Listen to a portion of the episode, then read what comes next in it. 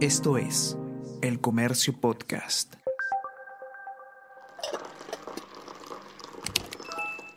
Hola, hola, ¿cómo están? Buenos días, espero que hayan amanecido bien. Está con ustedes Ariana Lira y hoy tenemos... Tenemos que hablar con Ariana Lira. Hola a todos, ¿qué tal? ¿Cómo están? Espero que estén comenzando su semana de manera excelente. Mi nombre es Ariana Lira y hoy tenemos que hablar de Vladimir Cerrón, quienes ustedes ya deben saber, se trata pues de eh, el fundador y líder actual del Partido Perú Libre, partido por el cual postula la presidencia el eh, profesor Pedro Castillo, una persona que además eh, ha generado bastante controversia en esta campaña. se ha especulado mucho sobre el nivel de influencia que tiene efectivamente en el señor Castillo. Lo cierto es que él sí es una persona que está activamente activamente en el partido. De hecho, si uno entra a la plataforma del Jurado Nacional de Elecciones y busca el plan de, gobierno de Pedro Castillo, se topa pues en la carátula eh, con una foto del señor Cerrón y, con un plan de gobierno que está firmado por el señor Cerrón. Eh, creo que a estas alturas negar eh, el, nivel de influencia o de participación que tiene Vladimir Cerrón en la campaña es, es, no, es, no es, digamos, lo más preciso es, una persona importante, Perú Libre. Ha habido cierto desliz del señor Castillo eh, con algunas declaraciones, pero digamos es una persona a la que tenemos que prestarle de todas maneras atención, pues eh, sí es cierto que se trata de, alguien que tiene eh, importancia dentro de Perú Libre. ¿De qué vamos a conversar el día de hoy exactamente? El señor Vladimir Cerrón, quien ha sido gobernador regional de Junín, fue condenado, como algunos deben saber, por delitos de corrupción. En el año 2019 él fue condenado a cuatro años de prisión por algunos casos eh, ocurridos de, corrupción ocurridos durante su mandato como gobernador regional. El Estado soltó los recursos para la salud pública. Le entregó al gobierno regional bajo los convenios que existen.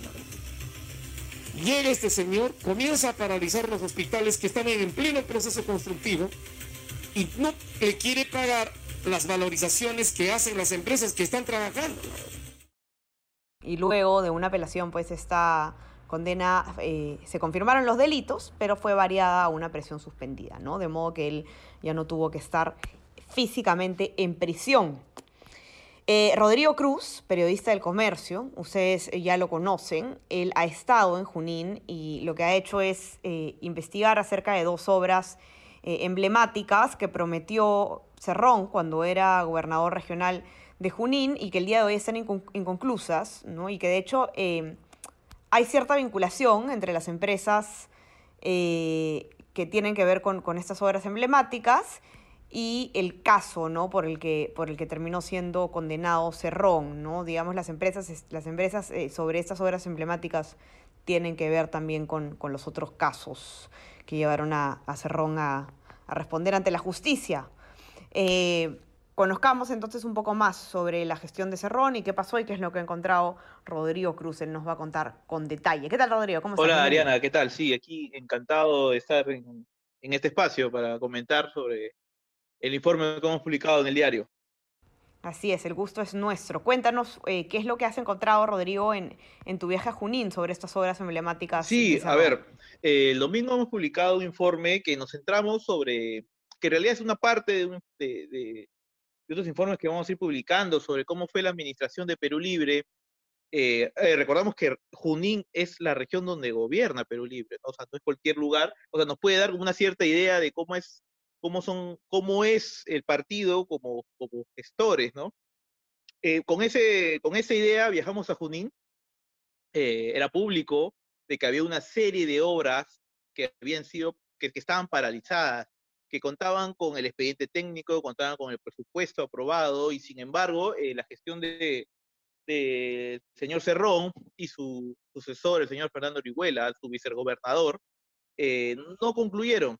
Pero de, el ex gobernador regional de Junín, el señor Ángel Unchupaico, habla de 47 obras en algunos canales de televisión, se mencionaron como el Hospital del Carmen, se, se mencionó el Hospital de Satipo, pero nosotros nos quisimos centrar en dos específicamente, que era el hospital de Chupaca, que por cierto, eh, el señor Cerrón es de Chupaca, y el hospital de Pangoa, que es un hospital que queda en San Martín en Pangoa, en la selva central, en la provincia de Satipo. ¿Por qué nos centramos en estos dos hospitales? Porque encontramos una conexión entre el caso de Loroya, el caso de Loroya es el caso por el cual el señor Cerrón ha sido, fue, fue condenado por corrupción porque se le hizo un pago indebido a la contratista, en este caso el consorcio altiplano, más de 850 mil soles le pagó su gestión a, a, esta empresa por una obra que, de, por cierto, no ha sido concluida hasta ahora, más de 10 años y todavía no, no terminan de hacer este sistema de alcantarillado. Resulta de que una de las integrantes del consorcio altiplano que se llama la empresa Avanzada Tecnología y Servicios, había ganado a, a través de un consorcio eh, eh, la licitación para hacer el hospital de Chupaca. Un hospital que, por cierto, pues fue una promesa de campaña del señor Cerrón, había dicho en el 2019, cuando todavía no, no había sido removido del cargo, de que en el 2020 iban a terminar ese hospital, de hecho iban a contar con un hospital de contingencia para que eh, los vecinos de Chupaca y aledaños puedan atenderse, mientras que el, el hospital oficial terminaba de construirse. Eh, y eso nos llamó la atención, esa conexión.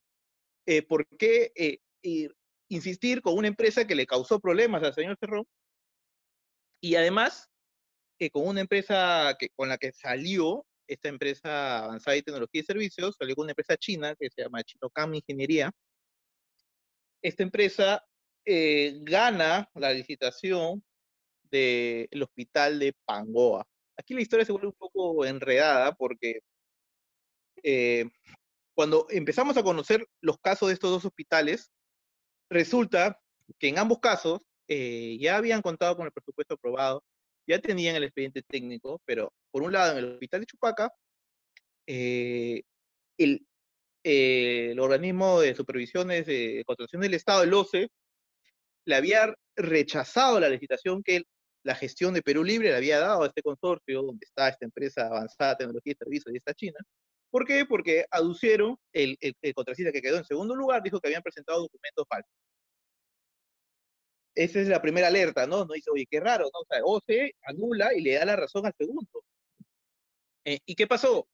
En lugar de darle la razón, o sea, en lugar de que el gobierno regional le dé la razón a OCE y dice, ¿sabes qué? Bueno, te vamos a dar al segundo lugar, le vamos a dar la, la, obra. Anularon la licitación, o sea, anularon el, proceso de licitación, todo, y lo retrayeron hasta el nivel de convocatoria. O sea, quisieron hacer un nuevo concurso. Esta empresa que quedó en segundo lugar protesta y dice, oye, no están acatando lo que has dispuesto, o se, o se realiza una nueva, hace un nuevo pronunciamiento donde anula lo dispuesto por el gobierno regional. Conversando con diferentes consejeros regionales de Junín, que bueno, son los que más conocen cómo es la gestión de Perú Libre, dicen de que aparentemente aquí ha habido un interés de favorecer a esta empresa con, esta, con este eh, hospital para que realice esta obra. Hoy por hoy, esta licitación la tiene, uno, la tiene una nueva contratista eh, no porque el gobierno regional no quiera, sino porque le han obligado. ¿Qué pasó en, en, Pangoa? En Pangoa es una historia un poco diferente. Ya tenían el, eh, el presupuesto aprobado, ya tenían el expediente técnico, pero el gobierno regional de Junín, o sea, la gestión actual de Perú Libre, decide cambiar el lugar del hospital. Ya no querían que sea pues en el antiguo hospital de Pangoa, sino que sea en, eh, afuera de la ciudad alegó que había una directiva del Ministerio de Salud que decía de que no podía construirse en el, ese hospital en ese lugar donde estaba, donde tenían previsto hacerlo. Eh, pero cuando fuimos a Pangoa resulta que ni siquiera o sea, han avanzado solamente el 5% de, esta, de este proyecto. De hecho, en, en, la portada del diario colocamos una foto panorámica de que vemos pues un, una excavación tremenda y, y, en conclusión, no hay hospitales, ¿no? O sea, no hay hospitales, por un lado, no, las promesas que realizó el señor Cerro no se cumplieron, y por otro lado vemos pues estos problemas de gestión que, que ha tenido este partido, ¿no? O sea, por, por, ahí más o menos era el planteamiento que, que, que, estábamos haciendo en la nota. Así es, correcto, Rodrigo. Y ahora, eh, más allá, digamos, de esto que has encontrado, que te muestra definitivamente... Eh, las falencias que tuvo esta gestión regional en Junín. eh, me imagino que has también conversado con algunas de las, de las personas, con algunos de los ciudadanos de eh, Junín mismo acerca de, de, este, justamente de esta gestión.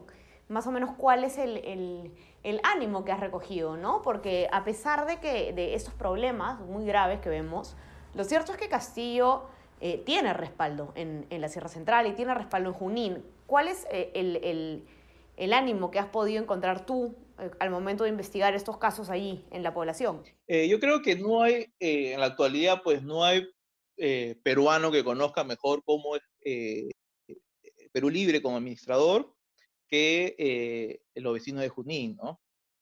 Porque mira, de cinco personas con las que hablaba, pucha, dos eran Perú Libre, eran a, ciegas con, a secas con Perú Libre, otros tres muy críticos, porque la verdad es de que eh, sus, las obras inconclusas son, son totalmente visibles, ¿no? O sea, hemos visitado diferentes hospitales y, y hay una insatisfacción ahí en, en, cuanto a lo que se prometió en campaña y lo que se realizó.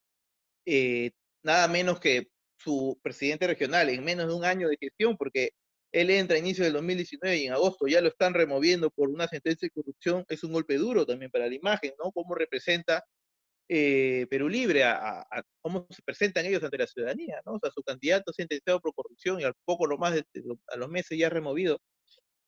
Eh, creo yo de que eh, la sensación que hemos podido recoger es de que hay mucha crítica en cómo es Perú Libre como gestores, ¿no? Cómo son ellos a la hora de administrar los recursos públicos ah, y, bueno, estas obras paralizadas que dicen que son 47, nosotros hemos podido eh, eh, revisar unas 4 o 5. Eh, pero bueno, ese es más que nada lo que, lo que pudimos recoger. Ahora, Rodrigo, no sé si es que tú has llegado a conversar de esto con, con algunos de, los, de las personas que, que has conversado en Junín, con la población, digamos, eh, ¿qué tanto, porque quizás no, quizás está enfocado en el otro tema, pero te lo pregunto igual, ¿no? Si es que, si es que las personas efectivamente eh, hacen una asociación actual entre, entre Cerrón y Castillo, ¿no? Digamos, y piensan que eh, efectivamente Castillo es una persona que no tiene la influencia de Vladimir Cerrón, que estamos hablando de un proyecto distinto, o, o sí se entiende, digamos, que es, que es parte de, lo mismo. Mira, por ejemplo, algo que nos llamó bastante la atención fue cuando entrevistamos al gobernador actual, al gobernador regional actual, Fernando Orihuela, quien está en el cargo en reemplazando a Cerrón, porque es su vicegobernador, fue que cuando entramos lo primero que vimos fue la foto de Cerrón en la puerta, subíamos las escaleras para la entrevista y cada vez que volteábamos veíamos una foto de, del señor Cerrón. Lo que nos dice, por un lado, es pues que Vladimir Cerrón es más arriba de él en Perú Libre no hay es una persona que tiene mucha influencia, es una persona que además de, de, poder político que representa en Junín, eh, es una persona que le, gusta ser el protagonista, ¿no? Es la persona que quiere, eh, y también lo hemos recogido conversando con colegas en Junín, conversando con ciudadanos, sienten que, que Cerrón pues es una persona que le gusta imponer su presencia en estos, en, en los proyectos que él embarca, ¿no? Y la sensación es de que, si ven hoy el candidato Pedro Castillo eh, es pues eh, la, figura más visible en Perú Libre, eh, no hay dudas en que Cerrón no va a querer ser un personaje secundario en esa trama, ¿no? O sea, no va a querer ser, o sea, en algún momento él va a querer demostrar que tiene pues el poder, tiene, es nada menos que el dueño del partido, es el, buena parte de de las declaraciones que ha presentado la OMPE de gastos han sido de gente vinculada a Cerrón, es el, es el que ha escrito el ideario, así de que la sensación es que de algún momento Cerrón va a querer pues imponer su peso político en, en, Perú Libre, ¿no? En, lo que estamos viendo ahora en la campaña. Porque a fin de cuentas, pues cuando entra un partido político en, en un cargo un cargo público, es pues su gente, los alrededores, sus, militantes, quienes también forman parte de la administración. Así es, por eso siempre decimos el voto debe ser integral, ¿no? Hay que ver no solamente quién está eh, de candidato a la presidencia, sino muy importante a las vicepresidencias, y hemos visto lo que ocurre con una vacancia, como terminamos teniendo a gente, pues, a cargo del país que ni siquiera teníamos mapeada. Cerrón postuló, Cerrón no pudo candidatear porque tiene la sentencia que lo impide, ¿no? Pero por eso él ha, ha, estado presentando, si no me equivoco, presentó en Tacna un habeas corpus para querer, pues, este, impedir esa inhabilitación que tiene, ¿no? Si él ahora no lo vemos más activo, es porque está inhabilitado. O sea, si ahora no lo vemos, pues, queriendo tentar algún cargo público es porque tiene la inhabilitación en, en, encima. Muy importante ver eso, ver quiénes son las personas que rodean a, los candidatos. En el caso de Pedro Castillo es un poco más difícil porque él, a pesar de la insistencia de los medios de comunicación, no ha querido presentar a su equipo técnico. Eh, pero, eh, bueno, lo mismo decimos para la señora Keiko Fujimori, hay que ver quiénes se la acompañan al Congreso, quiénes la acompañan en las vicepresidencias, investigar bien quiénes rodean a cada candidato que usted le llame la atención, porque el voto no es por una persona, sino por un equipo. Eh, para los que quieran leer con detalle la, nota de, Rodrigo, lo pueden encontrar, ya saben, en nuestra web, elcomercio.p, en nuestra versión impresa, los que tengan acceso, y ahí van a poder encontrar todos los detalles de esta historia. Puede parecer un poco complicada, pero si se lee, se entiende muy bien.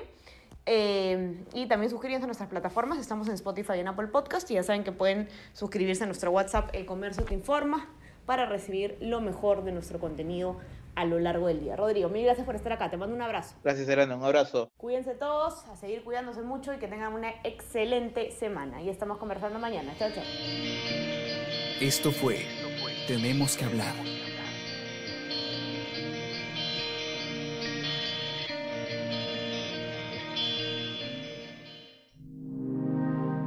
El Comercio Podcast.